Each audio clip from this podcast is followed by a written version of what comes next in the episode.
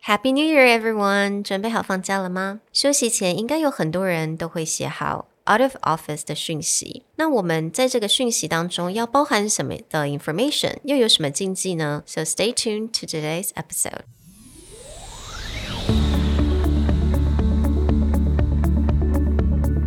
Hello，欢迎来到 Executive Plus 主管与沟通力的 Podcast。I'm Sherry, an educator, certified coach, and style enthusiast.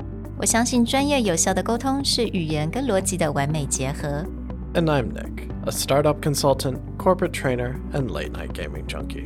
I believe great communication requires the right mindset and solid frameworks. 我们希望带给大家职场英语的技能、跨文化沟通技巧与其他能帮助您成为出色领导者的工具。 Join us each week as we share our experience, research, and methodologies to take your communication and language skills from good to great.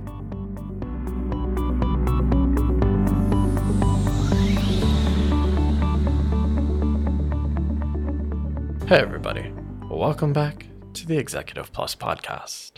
Today, it's going to be short and sweet. And mm-hmm. what we want to do is just remind you of something you probably need to handle today or tomorrow before you leave the office. And that is the out of office message. 嗯没错，不知道大家是不是都已经准备好要来休假了？那当然，这个时候，如果你常常跟很多不同国家的一些同事啊，或者是客户一起工作的话，那你一定都要来写 out of office 的讯息。为什么呢？因为其他人没有在放假呀，right？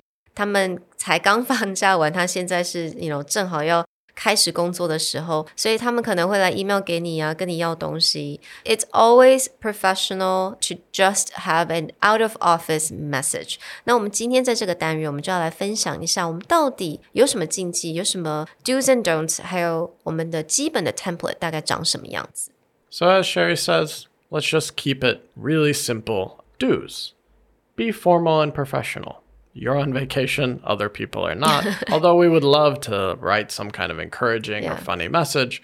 Anyone who's looking for you at this time is in the middle of work, No. so they just want the information. Let's try and keep it simple and professional. Second is if you are on a lunar vacation and everyone's out of the office, this may not be as important unless there's an emergency. But if you take a personal vacation, it's always good to refer people to another colleague or to another place that they can get their questions answered so that they feel, whether you're there or not, that they are not left to do nothing for a week. Finally, keep it short. The other side of that email is usually working, which means they need to keep things moving along and they don't need to dig through a long email to find the important information. So keep it professional, keep it short, and give them a contact. So let's talk about the don'ts，也就是禁忌。OK，don't、reveal too much。这个时候你在 vacation，人家不是，人家在上班，我们需要跟他们讲很多为什么我们在 vacation，或者是为什么我现在不在 office 吗？You just give a simple reason，可能是 for the reason is Chinese New Year，right？或者是我 personal leave 等等，我们就几个字就好了，真的不太需要解释的太多。再来呢 ，do not put pressure on your colleague and yourself。意思是什么呢？这个时候我们一定会有一个 point of contact，就是现在如果你想要什么 information，你可以去联络诶这个人，但是你不要在后面写说这个人会马上回你，或者是我会马上回你的 message，就是我回来的时候会马上回你，这个就是 too much pressure，因为你也知道同事他有很多的工作必须要 handle。你不能够要求对方马上的回其他人一些讯息。And of course, when you just came back from the vacation, you have like a thousand emails unopened that you have to deal with. It's impossible for you to reply them immediately. So 这个时候就是有一个不要给人家太多的压力，也不要给自己太多的压力。So that's like two don'ts when you're doing out of office message. Yeah, a lot of people just feel guilty that they're on vacation, so they have a default it's like, I will respond to you as soon as I can, Yeah, or I will get back to you immediately. or in the case of a colleague, be like, if you can't find me, email Sherry, she will get back to you immediately. Like, nope. Even though you feel like, okay, this is very polite, this Yeah. is, I feel less guilty, you will regret that. And mm-hmm. it's unnecessary. I mean, most people have taken vacation, they understand what it's like to come back and to kind of get back into the work mode. You don't need that phrase, I will get back to immediately or mm. I will end immediately. Just keep it simple. Someone will contact you or we will get back to you. Mm. That's it. Yeah. So let's talk about the templates. So now there are three must have information. 三个一定要在里面包含的这个三个 information，也就是第一个，the dates you will be gone and when you will be back。第二个也就是 the reasons。Again, keep it short, keep it succinct. You don't need to explain it. 那再来就是 the point of contact when you are away for urgent matters. Your template is going to look really simple. It may just be like this your opening greeting, then, thank you for your email. I am currently out of the office until return date and for what reason. I will be happy to reply to your message when I return. If you need assistance in the meantime, please contact name of colleague, their job title, and the way that they contact them. Then close it out and sign it.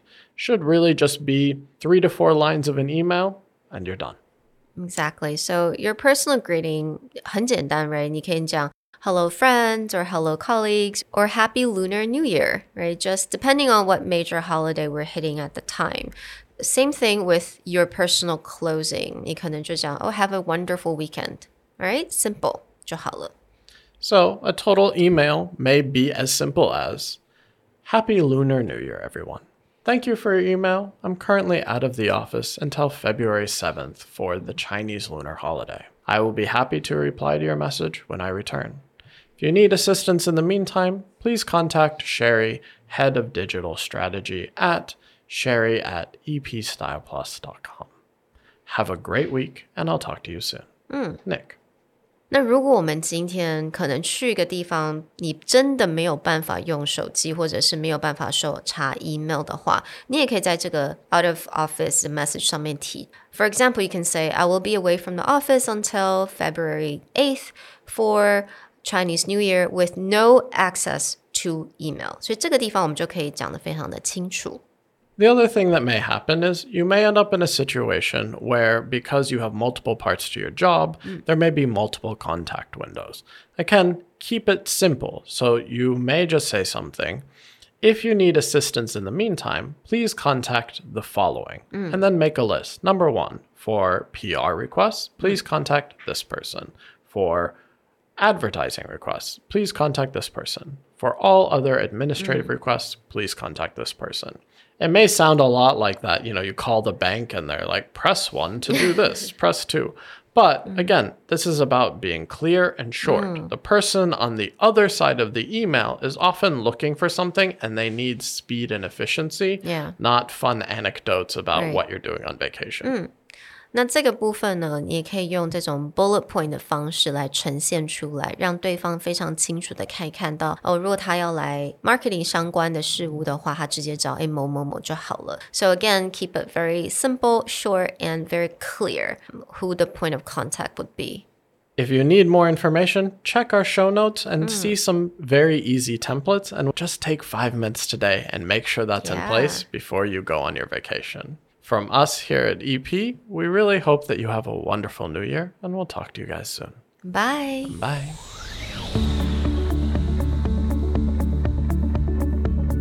The Executive Plus podcast is a Presentality Group production, produced and hosted by Sherry Fang and Nick Howard. You can search us on Facebook, 主管英文 Executive Plus. You can also find us on Instagram, Communication R&D, and email us at sherry at epstyleplus.com.